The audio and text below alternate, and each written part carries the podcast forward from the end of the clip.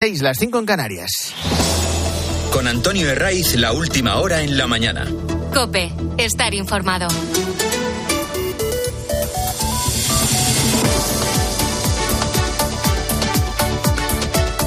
Muy buenos días, estrenamos aquí la mañana del fin de semana de Cope. Hemos llegado ya a 18 de noviembre y aquí no hay nada mejor que madrugar en sábado.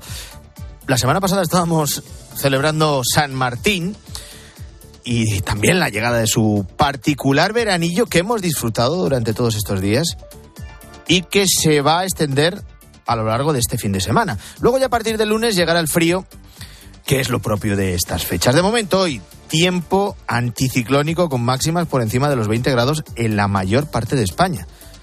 Y un día más, hay que tener cuidado, ya lo hemos comprobado, a lo largo de esta madrugada, también a esta hora, con la niebla que va a seguir siendo espesa durante las primeras horas del día en las zonas de Valle de la Meseta. La cita de este sábado se sitúa en la Plaza de Cibeles de Madrid. Un centenar de organizaciones convoca una concentración con un lema que admite pocas dudas de la intencionalidad. No en mi nombre, ni amnistía, ni autodeterminación por la libertad la unidad y la igualdad. Detrás de los convocantes hay plataformas o foros de muy diferentes sensibilidades políticas.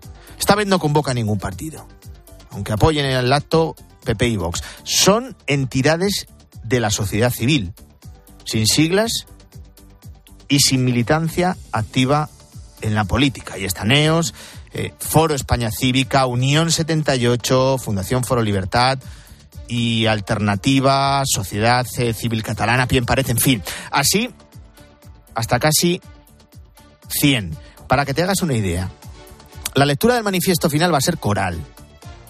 Vamos a escuchar al filósofo Fernando Sabater, que no es sospechoso de ser un peligroso fascista. También participará el escritor Andrés Trapiello que tampoco pueden decir de él que sea un recalcitrante ultraderechista.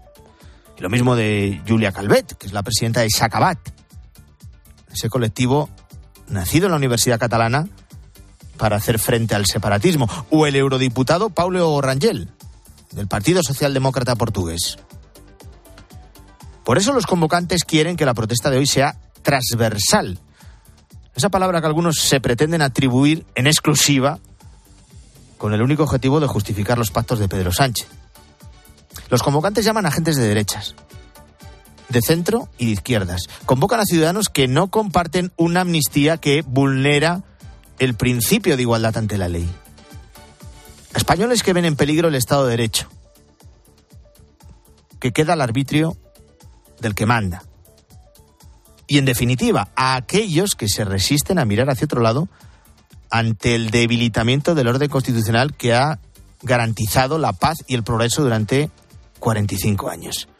Mariano Gomá es el presidente de una de las organizaciones convocantes, Foro España Cívica, ya ha estado en el Gran Copé. La fe está en la sociedad civil no está en los partidos políticos, porque es la sociedad civil, la, es la que vota, no es la que vive el día a día, la que paga a los partidos políticos es la sociedad civil.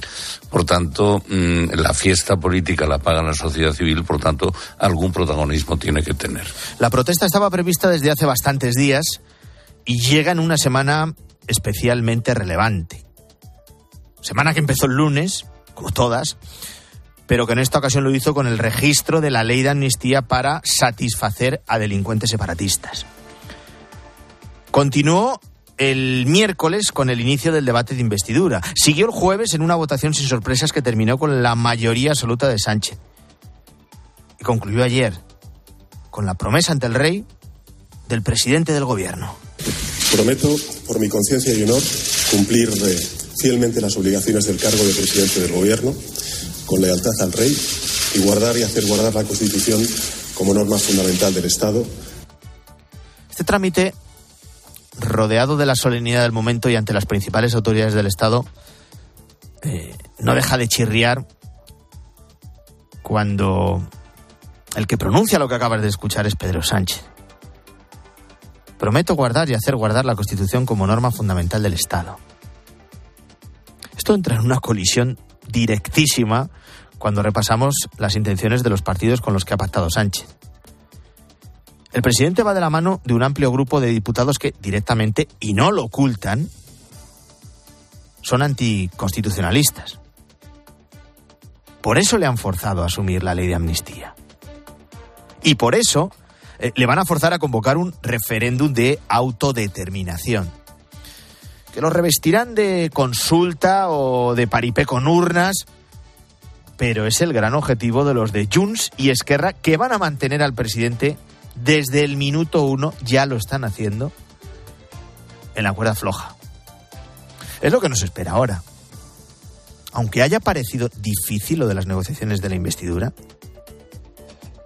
ha sido un juego de niños, comparado con lo que le viene a Sánchez a partir de ahora. Así que que prepare el botiquín con omeprazol, con almas, con lo que tenga a mano, porque comienza una legislatura con ardores de estómago permanentes. Lo inmediato es saber quién acompañará a Sánchez en el Consejo de Ministros. Y viendo quién ha comandado el ritmo de los pactos, lo de menos son los nombres. El caminar del gobierno de España en estos primeros compases lo va a dirigir un fugado de la justicia desde Waterloo y una vez se ejecute la ley registrada el lunes, lo hará un amnistiado desde Barcelona. Es el mismo, ¿eh? Todas y cada una de las decisiones relevantes que tome el Ejecutivo van a estar condicionadas por Puigdemont y por el resto de socios separatistas de Sánchez. Por eso importa poco los nombres. Se habla de opciones para expresidentes autonómicos como Chimo Puig, incluso para Guillermo Fernández Vara o el canario Ángel Víctor Torres. Se habla también de personas muy próximas a Sánchez, como Antonio Hernando. Da igual. Se hará lo que diga Sánchez. Pero siempre, siempre condicionado por lo que le ordene a Sánchez Puigdemont y el resto de indepes. No tengan duda. Manda el prófugo. El, el, resto de ministros, pues, pues lo, lo, que decida Sánchez, el número y los nombres. Después de presidir el Consejo de Ministros más numeroso desde la transición, este no se espera que sea mayor, solo faltaría. Pero tampoco mucho más estilizado. ¿Cuándo se hará pública la composición? Eso, cuando quiera Sánchez. Y también, sobre todo, cuando se aclaren los de Sumar con los de Podemos, que siguen enredados en su particular batalla. Una vez vetada y requete vetada, Irene Montero, la ministra suelta violadores, hay un pulso del que va a salir arrodillado Podemos, tragando como tuvo que tragar en la elaboración de las listas o sumido en la irrelevancia durante la negociación. De momento se resisten, ¿no? se hacen los interesantes. Han evitado que el actual secretario de Estado de Derechos Sociales, que es Nacho Álvarez, sea ministro, porque era una propuesta de Yolanda Díaz con la que quería saldar la cuota de los de Pablo Iglesias en el Ejecutivo. Este Nacho Álvarez ha sido uno de los cerebros económicos de la formación morada y ha dicho que no queréis que sea ministro pues ahí os quedáis, Belarra Montero y compañía, que yo me voy. Se habla de un gabinete con mayor relevancia política para hacer frente a la que se le viene encima Sánchez. Pero eso es puro pos y pura retórica. ¿Recuerdan lo que se dijo de Nadia Calviño o de José Luis Escribal, titular de Seguridad Social, cuando entraron en el gobierno? Eh, cuando llegaron, trataron de convencernos de que tenían un perfil técnico y es mezclarse con Sánchez. Y, a todos los que sí, tenía una trayectoria técnica, acreditada, pues a, todos les sale la vena más sectaria, esa que habla de levantar muros para deslegitimar a media España, a la que no ha votado ni al PSOE ni a ninguno de sus socios. Al margen de los nombres, que ya digo lo de menos en esta historia, en el PSOE siguen tratando de justificar sus pactos con los separatistas y a la vez en un sobeteo permanente a Puigdemont y a los suyos. No sea que se vaya a cabrear a las primeras de cambio. Hemos escuchado al negociador Santos Cerdán en el diario hablar del forajido como un exiliado. no me encontré el Carles Puigdemont que yo tenía dibujado en mi cabeza. ¿no? Yo creo que es una persona con una ideología independentista, está claro, que creo que no ha tenido que ser fácil sus años fuera de España, en el exilio, que son, ha tenido que vivir momentos duros. No. no, no, no. Puigdemont no es ningún exiliado. Se escapó de la justicia y ha permanecido en Waterloo para no rendir cuentas y ser condenado. No ha tenido que huir por razones políticas. Aunque ahora el PSOE, que siempre lo había negado, que había asegurado que lo iban a traer detenido, le convenga comprar la mercancía separatista por 14 votos. Los 7 de Junts y los 7 de Esquerra. Y luego cuando Cerdán dice que Puigdemont ha tenido que vivir momentos muy duros durante estos seis años. Para momentos duros, los que sufren a diario los no nacionalistas que se resisten a comulgar con el supremacismo de esa ultraderecha catalana que es Junts. Por eso no se preocupa Santos Cerdán. Solo por el pobre Puigdemont. Y hoy es uno de estos días en los que hay que tirar de una cita del gran Chesterton, ya sabes, escritor y filósofo británico, autor, entre otras muchas obras, de los relatos del padre Brown. Chesterton decía que el periodismo consiste esencialmente en decir Lord Jones ha muerto a gente que no sabía que Lord Jones estaba vivo. Esta es la tarea que nos toca hoy una vez que Alberto Garzón ha anunciado que deja la dirección de Izquierda Unida. Y aquí la pregunta inmediata es básica. ¿Pero es que Alberto Garzón todavía seguía dirigiendo su partido? O mejor, ¿es que aún existe Izquierda Unida? Desde que en 2016 Alberto Garzón firmó aquel acuerdo con Pablo Iglesias que denominaron como el pacto de los botellines, Izquierda Unida ha ido cayendo en la más absoluta irrelevancia. Es verdad que con Garzón este partido ha conseguido lo que nunca antes había alcanzado en democracia. Llegar por primera vez en la historia al gobierno de España. Y ahí ha estado Garzón, en un ministerio que podía haberse salvado perfectamente con una dirección general y en el que para justificarse con cierta peridiosidad ha tenido que generar polémicas para que le hicieran algo de caso. ¿Qué pensaríais si os dijera que el consumo excesivo de carne perjudica nuestra salud individual y también nuestro planeta? Lo que queremos es promover un consumo de juguetes libres de estereotipos, libre, libres de desigualdad de género. Y nos lleva a un país que se ha especializado en sectores de bajo valor añadido, la hostelería, el turismo, poco valor añadido, estacionales, precarios. Y así de forma periódica, esa periodicidad que te contaba, pues ha intentado que se hablara algo de él. Pues esa es la noticia. Que Alberto Garzón deja la política. Ni siquiera es diputado ya, porque ya no fue en las listas del 23 de julio. Y se va un dirigente de Izquierda Unida que será olvidado con la misma rapidez con la que llegó. Es uno de los muchos ejemplos de la nueva política. Alguien que asciende de forma fulgurante, llega a ser nada más y nada menos que ministro, solo por una básica cuestión de equilibrio de fuerzas en el gobierno de coalición y de cuota de partidos. Bueno, una gran pérdida no solo para España, lo de Alberto Garzón es una gran pérdida para la humanidad. Están pasando más noticias, te las cuento ya en titulares con Luis Calabor. Alerta.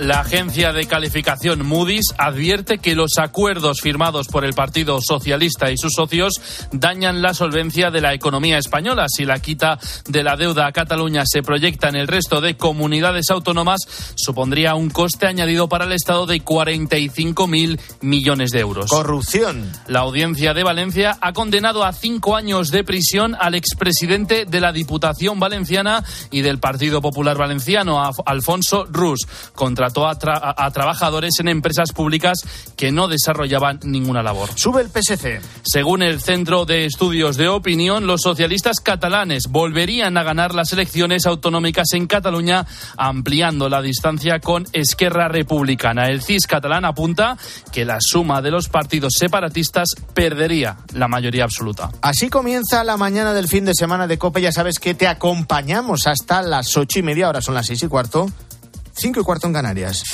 Antonio de Ray. La mañana. COPE, estar informado. La valla de Ceuta, frontera con Marruecos, ha vuelto a ser escenario de uno de los intentos de entrada ilegal de inmigrantes más numerosos de los últimos meses.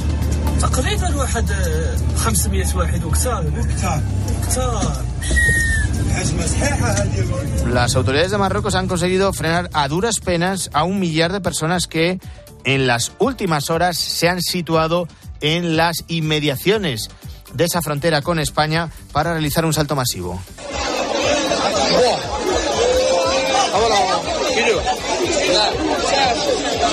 Hay además 30 migrantes heridos leves que han recibido, según Marruecos, atención médica. Todo esto en un año en el que la inmigración irregular en España Sigue Álvaro Saez, buenos días. ¿Qué tal, Antonio? Buenos días. Batiendo récords. Sí, el último informe oficial de nuestros países, de nuestro país, confirma la llegada de 46.862 extranjeros llegados sin documentación. Canarias, por supuesto, llega a la cabeza como la región que más inmigrantes ha recibido en nuestro país, un 118% más que el año pasado. En este balance oficial ya se reconoce que se ha superado la crisis de los cayucos de 2006. A nivel general, los inmigrantes irregulares contabilizados hasta mediados de este mes suponen un 62% más que los registrados en el mismo periodo del año pasado. La gran mayoría, más de 45.000, llegaron por mar y, como decíamos, su principal destino fue Canarias, donde han llegado este año en precarias embarcaciones más de 32.000 personas, unas 15.000 eh, más que el año pasado. Se han contabilizado también en el archipiélago un 40% más de cayucos y de pateras que el año anterior, pero también han aumentado las llegadas por tierra. Antonio, 13.044, un 11,5% más en todo el país estos son los datos del que reflejan muy bien el drama de llegar a Europa. Un drama que tiene nombres como el de Bubacar, Boido, Habibi, Sunkarú o Francis, que pagó más de 2.000 euros por subirse a un cayuco de madera. Desconocía que estaba lanzándose al océano para cubrir la ruta más mortal. Sus historias las vamos a poder escuchar a partir de lunes en el podcast original de Cope el drama de llegar a Europa. Cuando te quieren mear y te mean el pantalón, si, si quieres cagar, te cagas dentro de la patera. Cuando ves los pájaros que están volando, estás en buen camino. Que esos delfines también es un buen camino. Si no encuentro delfines ni nada, ves perdido. Tenía dos cosas. Cuatro episodios en los que Carlos Herrera, Alberto Herrera, Ángel Espósito, Pilar García Muñiz, Pilar Cisneros y Fernando de Aro ponen nombre y apellidos a quienes arriesgan su vida para conseguir un futuro. El drama de llegar a Europa, podcast original de COPE a partir del lunes 20 de noviembre, lo tendrás disponible en cope.es y en las principales plataformas de audio. Y mientras hoy se cumplen seis semanas del ataque de los terroristas de Hamas contra territorio israelí por tierra, mar y aire. Seis semanas de un conflicto entre Israel y Hamas y las hostilidades en la franja de Gaza continúan. Hospital gazatí de Al-Shifa sigue estando en el foco del ejército de Israel. La organización terrorista Hamas niega las acusaciones de Israel sobre el uso de hospitales como centro de cautiverios para rehenes y también como un centro de armamento.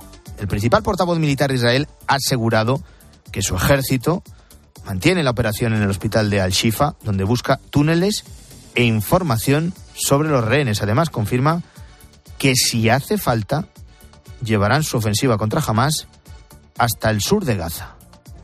Las fuerzas del ejército israelí han encontrado un pozo subterráneo dentro del hospital Al-Sifa y las fuerzas de ingeniería han destruido la infraestructura. Seguimos buscando pozos parecidos. También hemos encontrado un vehículo de Hamas que estaba listo para ser parte del ataque del 7 de octubre, pero no salió a la carretera.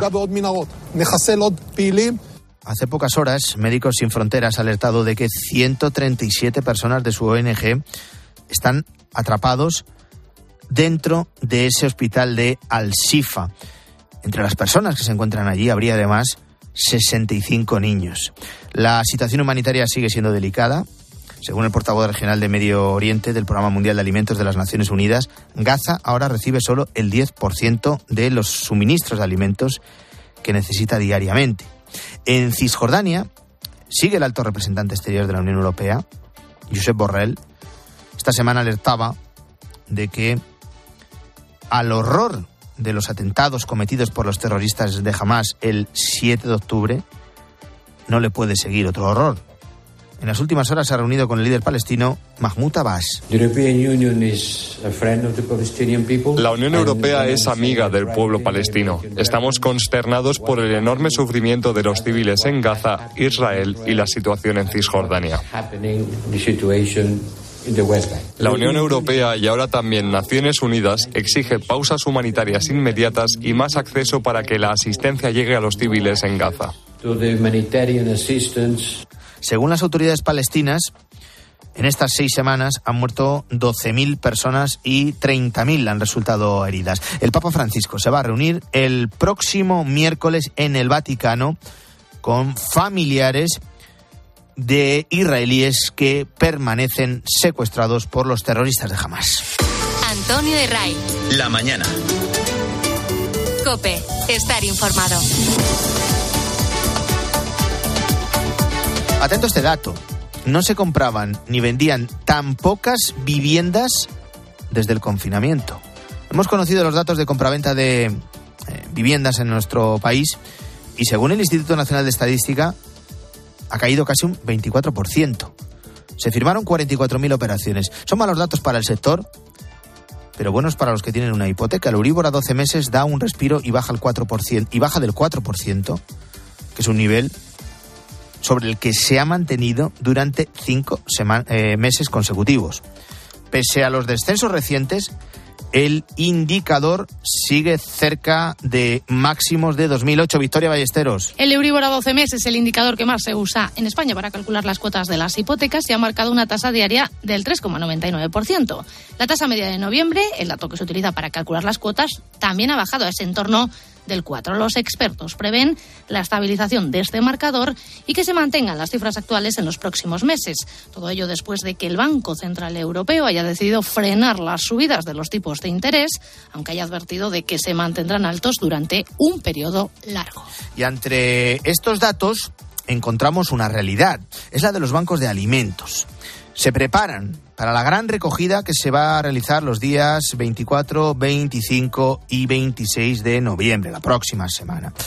Un anuncio protagonizado por Carlos Arguiñano y su hijo Joseba, los padrinos de este año, bajo el lema Alimenta una vida será el hilo conductor de este año especialmente difícil para las despensas de los 54 bancos de alimentos que hay en España y que ven cómo sus reservas caen ante el, la disminución también de las donaciones.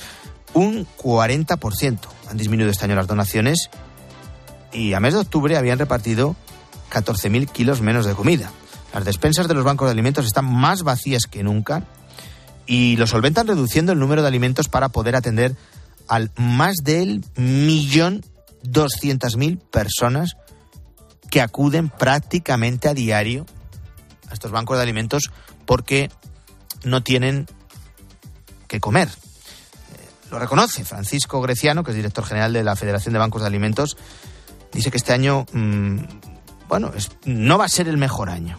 Sí, sí, es una campaña muy complicada. Eh, por eso, aunque eh, nos hayamos marcado el, mismo objetivo que el año pasado, es un objetivo todavía mayor eh, teniendo en cuenta estas caídas y el alza de precio de los alimentos. El objetivo es conseguir 23 millones de kilos de alimentos igual que el año pasado y todavía necesitan voluntarios. precisan de al menos 90.000. Los bancos de alimentos han comprobado que allí donde hay un peto azul, las donaciones se duplican. Lo explica Rosa Suárez la responsable de voluntariado. La gran recogida y la colaboración de los voluntarios de todo tipo y condición es necesaria para recoger esos alimentos o esas donaciones porque la gente lo necesita. Esa pobreza alimentaria es mm, un problema muy gordo que tiene nuestro país. Los alimentos que se recogen en este gran evento solidario son los de la cesta de la compra básica. Alimentos no perecederos, aceite, conservas y luego también leche y productos infantiles, que son muy caros y muy demandados. También viene muy bien que eh, se done eh, dinero para poder equilibrar los alimentos que eh, se meten en estas eh, cestas. Pedro Castaño es el responsable de logística. A veces te emociona cuando ves a un niño que da la paga semanal y a veces te emocionas cuando ves a alguien que da un carro lleno de comida. Pues todo es agradecido y cada uno según sus posibilidades. Eh, y otro dato. La campaña de donación de dinero en las cajas de los supermercados y grandes superficies se va a prolongar hasta el Día de Reyes.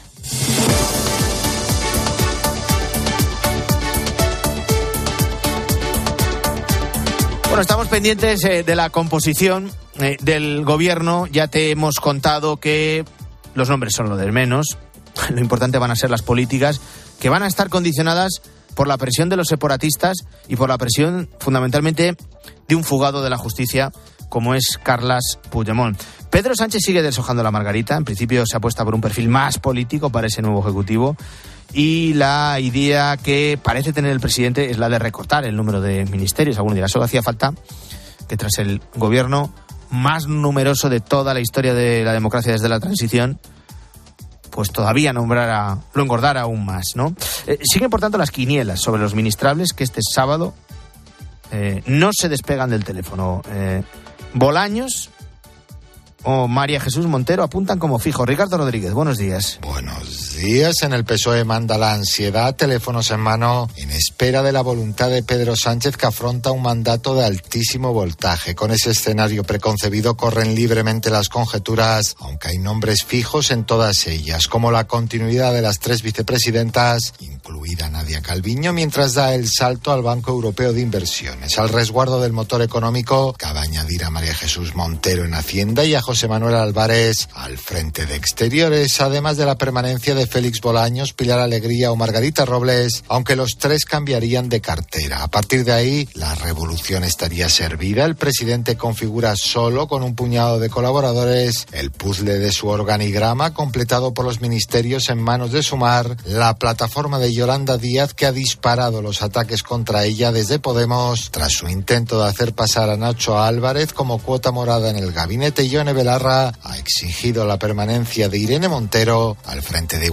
La incertidumbre política que se avecina en España se nota en el exterior. La agencia de calificación de riesgo Moody's alerta del impacto negativo sobre España de los acuerdos de investidura alcanzados entre el PSOE, Esquerra y Junts.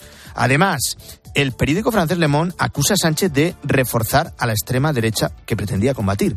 Destaca en su última página un severo editorial particularmente duro contra el presidente del gobierno. Corresponsal en París, Asunción Serena. Bajo el título La arriesgada apuesta de Pedro Sánchez, el diario Le Monde realiza una dura crítica a la maniobra realizada por el presidente del gobierno para mantenerse en el poder. El precio puede ser desorbitado, afirma el diario vespertino en su editorial. Considera que el acuerdo alcanzado con los independentistas catalanes polarizará aún más España y afirma que al pactar con un partido que apuesta por la radicalidad, Sánchez se arriesga a perder el crédito político que le quedaba. Califica de ambigua la táctica elegida para alcanzar la mayoría, ya que el acuerdo otorga a los partidos independentistas una influencia desmesurada que en un debate sobre el futuro político de Cataluña podría convertirse en una moción de censura contra el propio gobierno. El diario de izquierdas termina señalando que a esta potencial inestabilidad se añade un riesgo exacerbado de división del país, ya que al resucitar el independentismo con el único objetivo de mantenerse en el poder, Sánchez está contribuyendo a reforzar a la extrema derecha, que debe en gran parte su éxito a su postura frente a la tentación independentista catalana. Antonio Herray. La mañana. Cope, estar informado.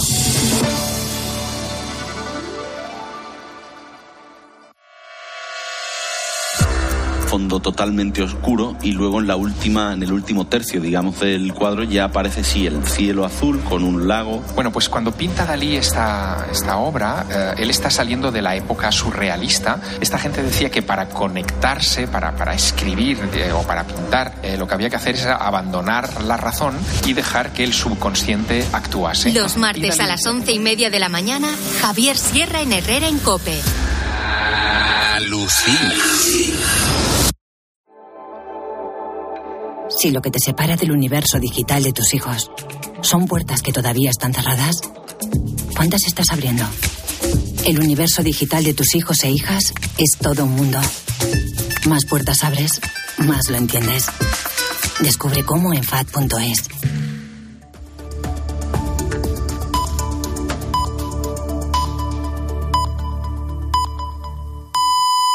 Son las seis y media, son las cinco y media en Canarias. Con Antonio Herraiz, la última hora en la mañana. Cope, estar informado.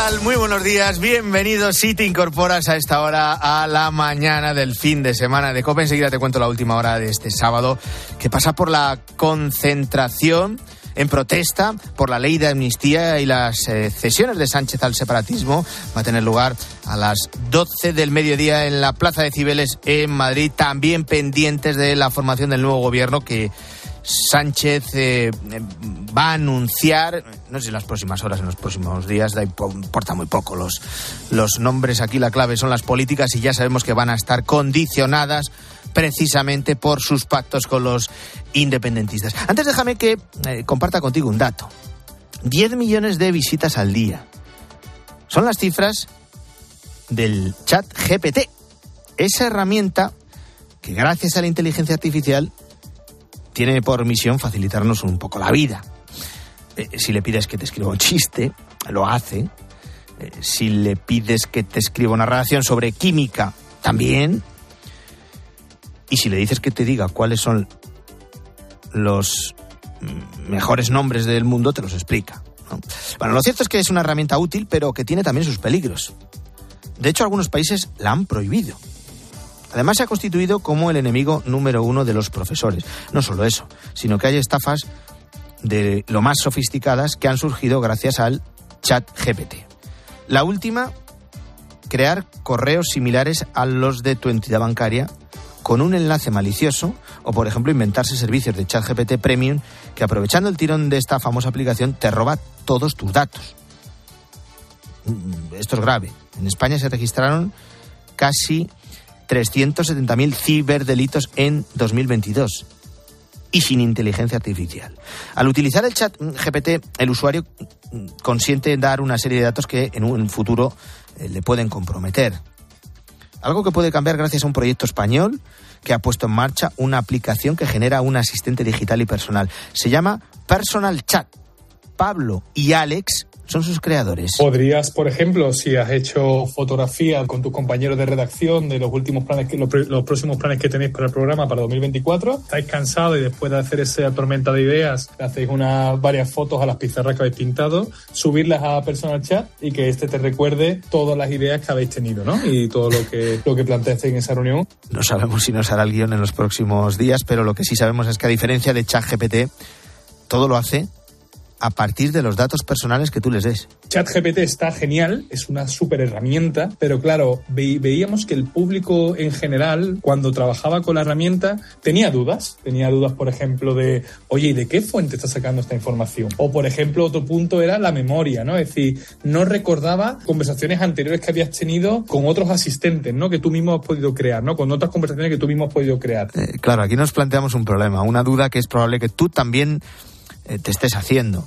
Eh, si, si damos nuestros datos, ¿cómo podemos confiar en que estén realmente seguros. Toda la información que se comparte entre un usuario y, una, y el sistema se cifra en vuelo y se cifra en reposo. Por lo tanto, no tenemos acceso ni siquiera nosotros a la información de, lo, de los asistentes ni nada parecido. En ningún caso se usa la documentación ni el contenido de los asistentes para entrenar ningún modelo. De momento se trata de una aplicación gratuita que quizá no dentro de mucho tenga algunas funcionalidades de pago. Ya han empezado a mover la aplicación y al menos hay mil personas que tienen su propio asistente virtual. Vamos con otras noticias de este eh, sábado. Me ayuda a contártelas Luis Calabor. Y la cita es este sábado a las 12 en la Plaza de Civiles en Madrid con esa concentración en protesta por la ley de amnistía. Los líderes del Partido Popular y de Vox, Alberto Núñez Feijóo y Santiago Abascal, respectivamente, estarán presentes en una concentración convocada por un centenar de asociaciones. Desde ambos partidos han pedido acudir masivamente a la movilización para protestar contra la amnistía y el resto de cesiones de Sánchez a los separatistas. Un Sánchez que este viernes prometía ante el rey su cargo como presidente del gobierno. Protesta de la eh, sociedad civil en este caso. Ese centenar de plataformas, de organizaciones al margen de los partidos políticos que convocan la concentración de hoy. La agencia de calificación Moody's alerta de que los acuerdos del PSOE dañan la solvencia económica de España. Una de las mayores agencias de calificación de deuda del mundo advierte del riesgo que suponen los pactos de Sánchez para el rating crediticio de España, sobre todo por la cancelación parcial de la deuda a Cataluña. Cifran en 45.000 millones de euros el gasto que tendría tendría que pagar el Estado si la quita prometida a Cataluña se aplicase al resto de comunidades autónomas, lo que supondría un 3,3% del Producto Interior Bruto español. Israel asegura estar dispuesto a llevar el ataque contra Hamas hasta el sur de la Franja de Gaza. Mientras tanto, el grupo terrorista ha negado que esté usando los hospitales como cárceles para los rehenes. Precisamente, el Papa Francisco ha anunciado que se reunirá el próximo miércoles, miércoles con familiares de estos rehenes. Sobre el terreno, Naciones Unidas ha advierte que habrá más muertes por hambre en Gaza si no llega la ayuda humanitaria. Estamos en un fin de semana denominado del parón de sel, del parón de selecciones. No hay liga en primera división. Sí en segunda donde ha comenzado la jornada con el empate del líder, el Leganés en Valladolid, Manu Pérez. El Leganés no ha podido pasar de la igualada ante el Valladolid en el estadio José Zorrilla, uno a uno entre el primero y el segundo de la categoría de plata. Y el virus FIFA se empieza a extender en la Liga. Ter Stegen ha regresado a Barcelona por dolores en la espalda y en el Real Madrid Camavinga estará fuera de 8 a 10 semanas por una rotura de ligamento en su rodilla. Y Vinicius también se ha lesionado, aunque se desconoce el alcance. Así ha valorado el brasileño sus problemas musculares. Creo que es la misma lesión de la última vez. Recibí un golpe ahí y me resentí un poco más tarde, pero mañana haremos pruebas a ver cómo voy. Jugar contra Argentina estará un poco difícil por lo que los médicos me dicen, pero se intentará todo. En tenis, Alcaraz jugará su partido de semifinales de la ATP Finals contra Djokovic a las 9 de la noche. La otra semifinal será a las 2 de la tarde entre Medvedev y Sinner. Y en Fórmula 1 a las 9 de la mañana empezará la clasificación del Gran Premio de Las Vegas. Carlos Sainz deberá hacer frente a una penalización de 10 posiciones en la carrera del domingo.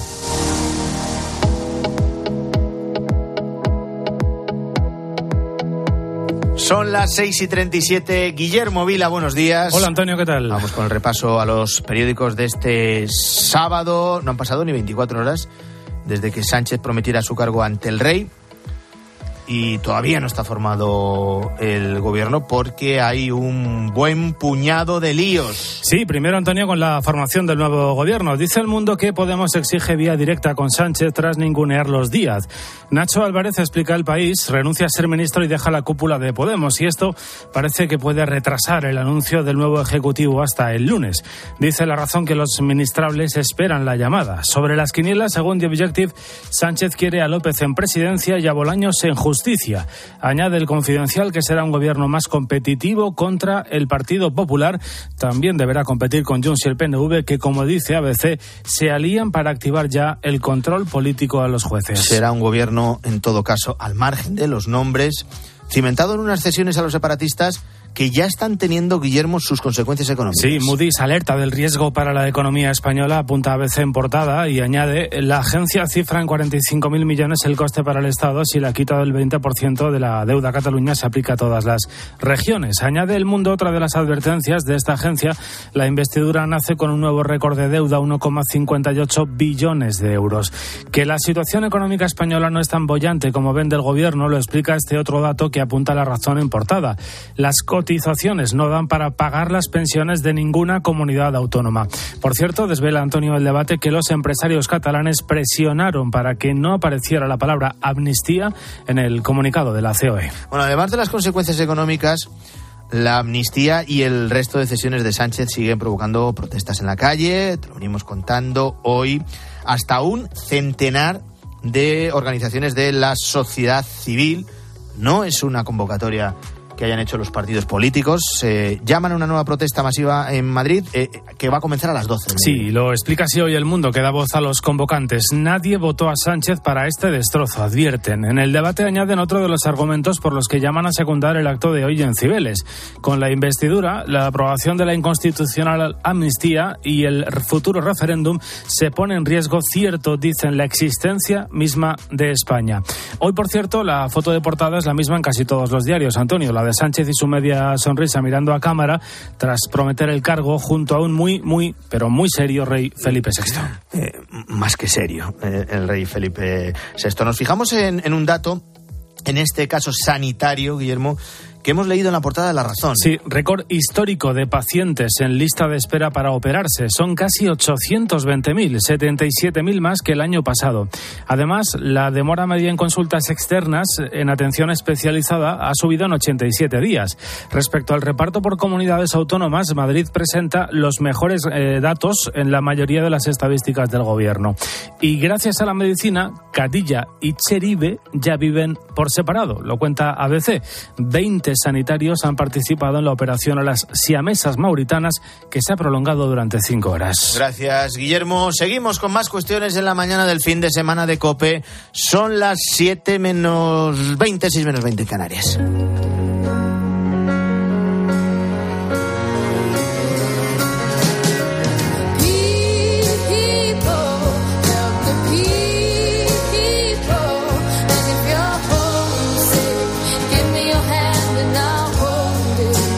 Semana en la que Pedro Sánchez ha sacado adelante su investidura, con muchas dudas todavía sobre lo que ha firmado con alguno de los partidos, como Bildu, y con incógnitas sobre la legalidad de otros acuerdos, como la ley de amnistía, nos vamos a plantear una cuestión dentro de una vertiente diferente. Irene Pozo, directora de contenidos socio-religiosos de COPE. Buenos días. Buenos días. En el fin de semana de COPE, en la mañana del fin de semana de COPE, nos preguntamos por el verdadero sentido de la política que pasa por promover el bien común, algo a lo que también estamos llamados todos, eh, incluida la Iglesia, como no, donde existen muchas iniciativas que tratan de construir una sociedad más justa y más fraterna. Pues efectivamente, una sociedad que no deje atrás a nadie. Esa es la caridad política de la que tantas veces escuchamos hablar en la Iglesia y que a menudo se nos hace, bueno, pues difícil comprender, ¿no? Está claro que, que la Iglesia ni es ni tiene un partido político, pero su doctrina social impulsa también a trabajar por ese bien común en vista a los grandes desafíos que nos propone el mundo de hoy, ¿no? En torno a la educación, a la vida, a la familia y bueno, que al final es en la vida política donde se disputan pues todas estas cuestiones, ¿no? Por eso también la Iglesia nos llama a promover una cultura política en favor del diálogo, del encuentro, de la concordia, el respeto, la tolerancia. No hay más que leer la, la Fratelli Tutti del Papa Francisco para entenderlo, porque muchas veces da la sensación de haber perdido pues esa referencia al bien común y parece que las motivaciones, bueno, pues se mueven por otros intereses.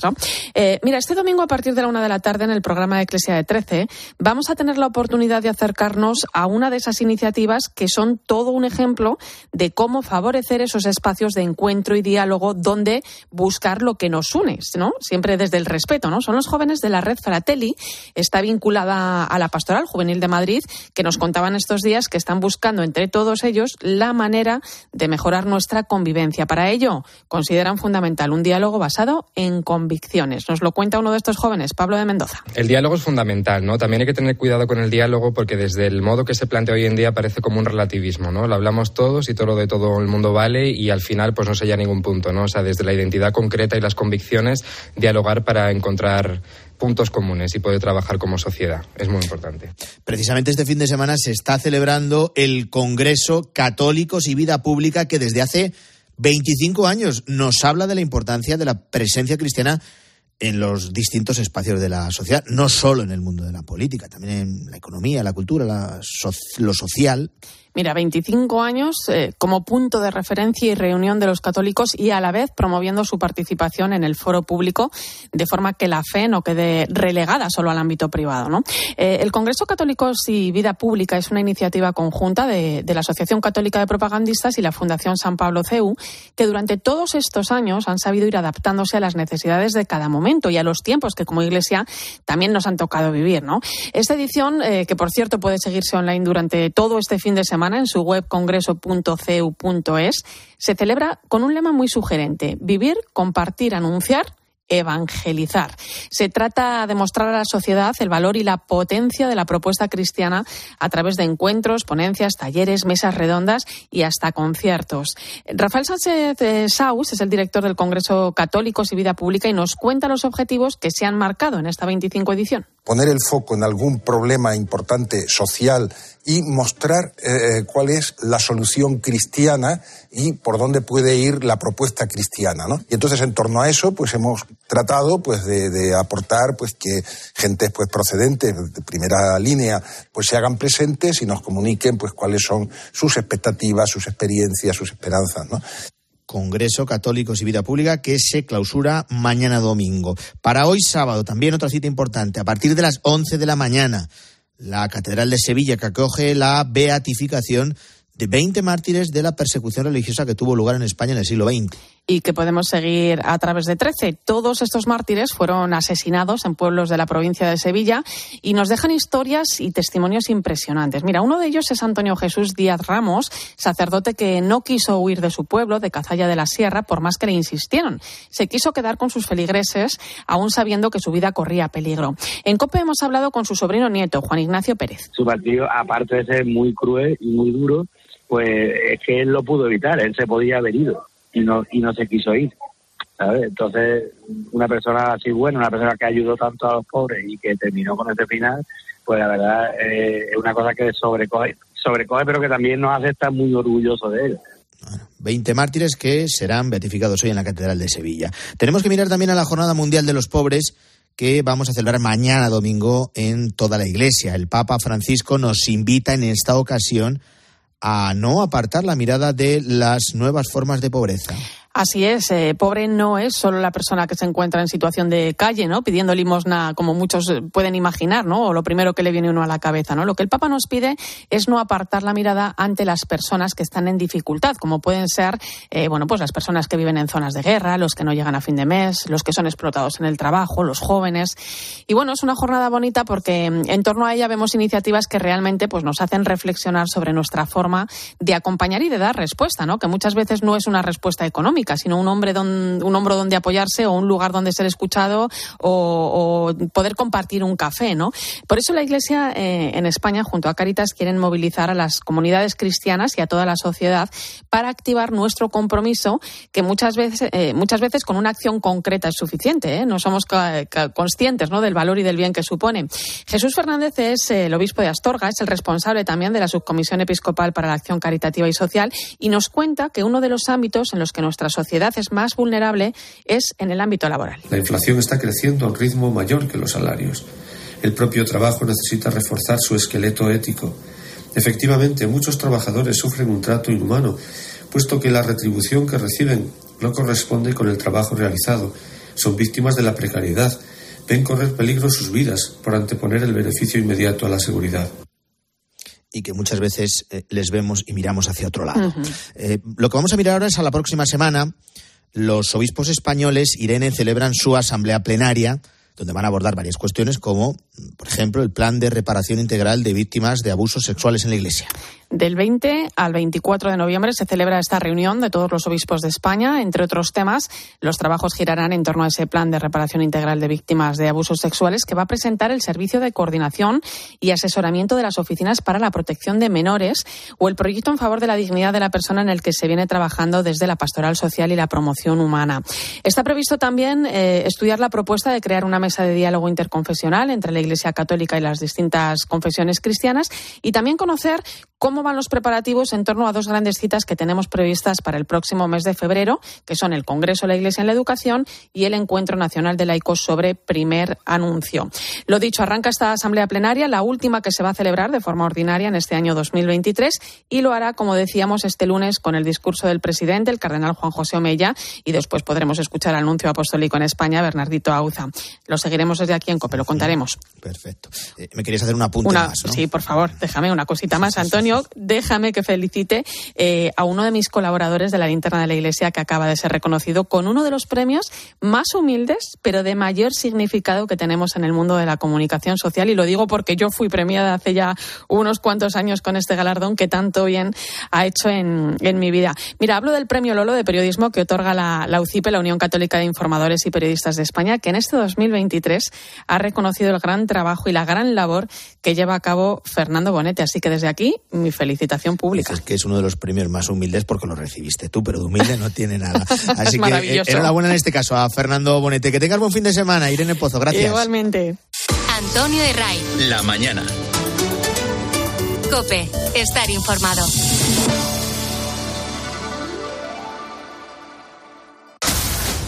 Educado entre dos mundos.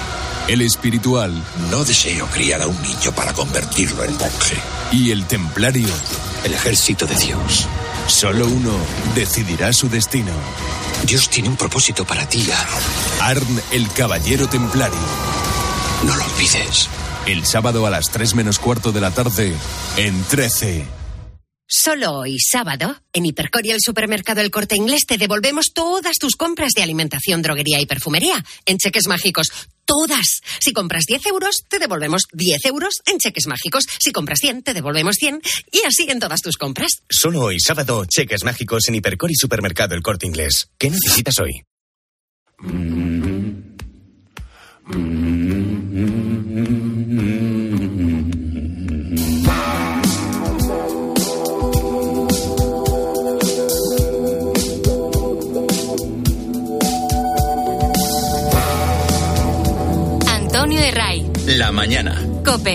estar informado. ¿Cómo andas de conocimientos económicos? Si te hablo de inflación, de tipos de interés, de inversión, son conceptos que escuchas aquí en la radio prácticamente a diario y que afectan directamente a tu bolsillo. Pero además de notarlos, ¿sabes realmente lo que significan? Esta semana hemos conocido una encuesta del Banco de España sobre los conocimientos financieros de los españoles que arroja resultados cuando menos sorprendentes. Solo el 19% de los encuestados, en una muestra de ciudadanos de entre 18 y 79 años, supieron contestar correctamente a preguntas sobre estas tres cuestiones. Susana Moneo, buenos días. Hola, muy buenos días, Antonio. ¿qué es lo que se preguntaba en concreto y qué resultó tan complicado? Pues mira, es una encuesta que se ha realizado en diversos países de la OCDE. Y se preguntaba, por ejemplo, si con una inflación del 2% a final de año se podría comprar lo mismo, más o menos que hoy. Se pedía también el cálculo de un interés compuesto. Y por último, la cuestión de si para evitar riesgos en inversiones era mejor diversificar la compra de acciones o no, o comprar solo de, una compañía. Bueno, pues el 81% falló al menos una pregunta y el Banco de España, es una encuesta del Banco de España, considera que son cuestiones básicas que deberíamos conocer. A priori sí son cuestiones básicas. Eh, vamos a profundizar en ellas. Lo hacemos en la mañana del fin de semana de COPE con Luis Garbía, que es profesor de finanzas de comillas y CADE. Profesor, ¿qué tal? Buenos días. Buenos días, Antonio. Susana, encantado de estar con vosotros.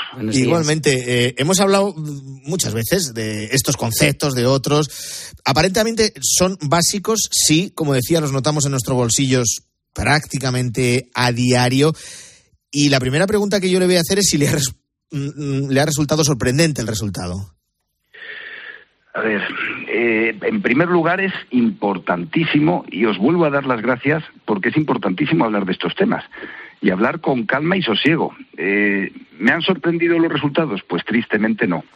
Tristemente no, porque oímos muchos, oímos todos los días muchas palabras, pero no nos paramos a pensar con calma en las cosas de las que estamos hablando.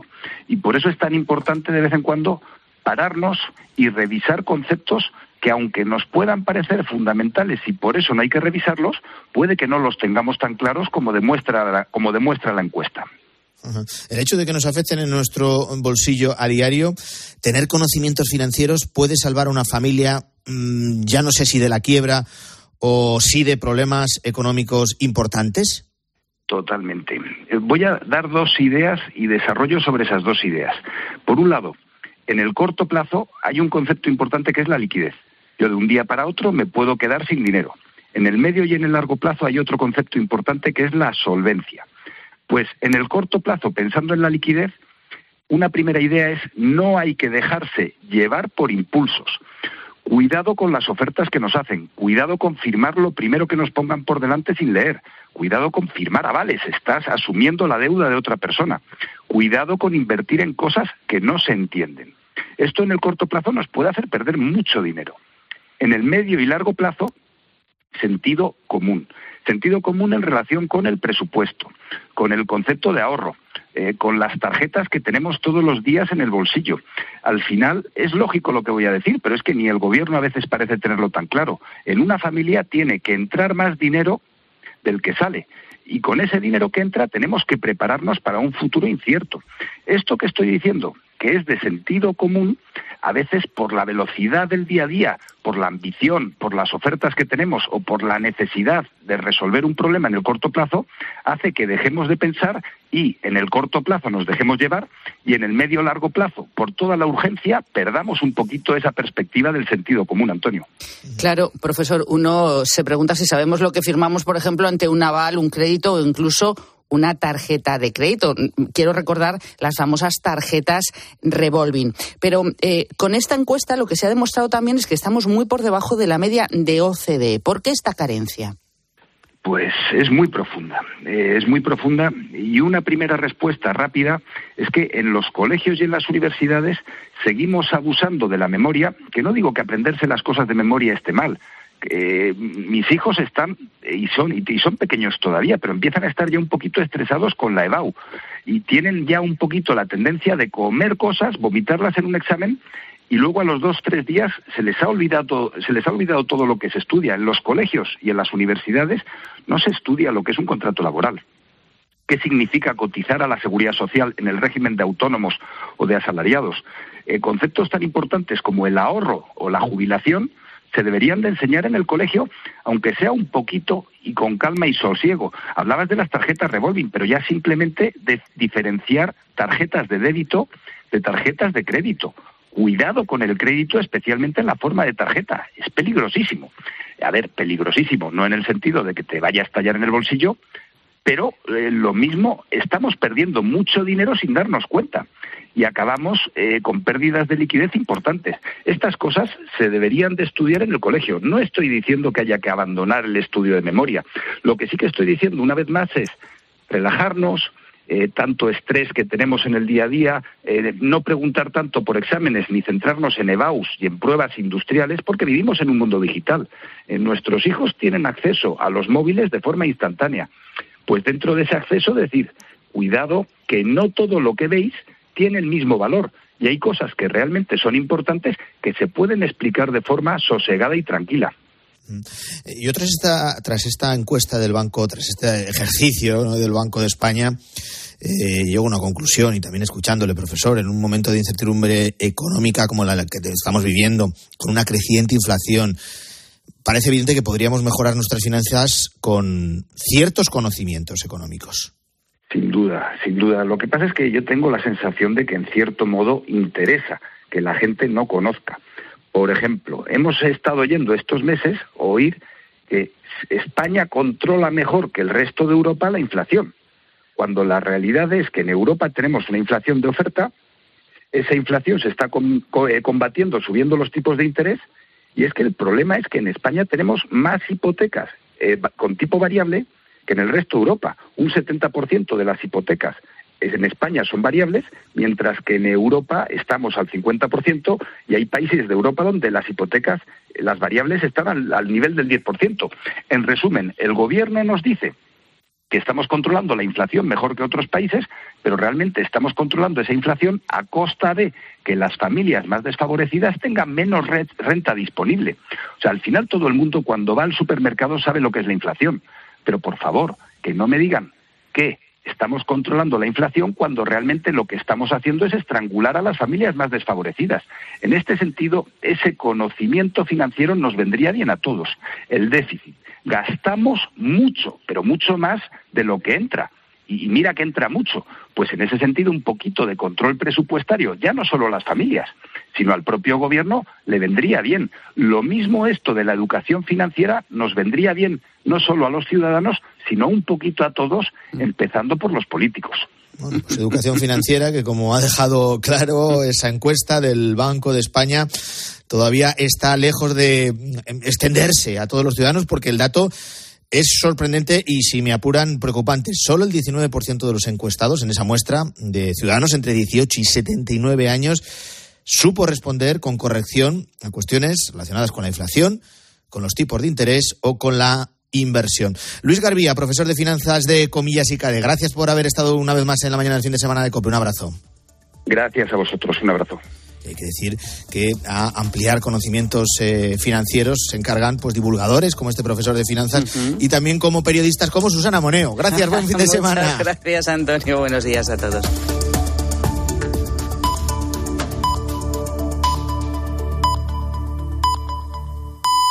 Son las 7.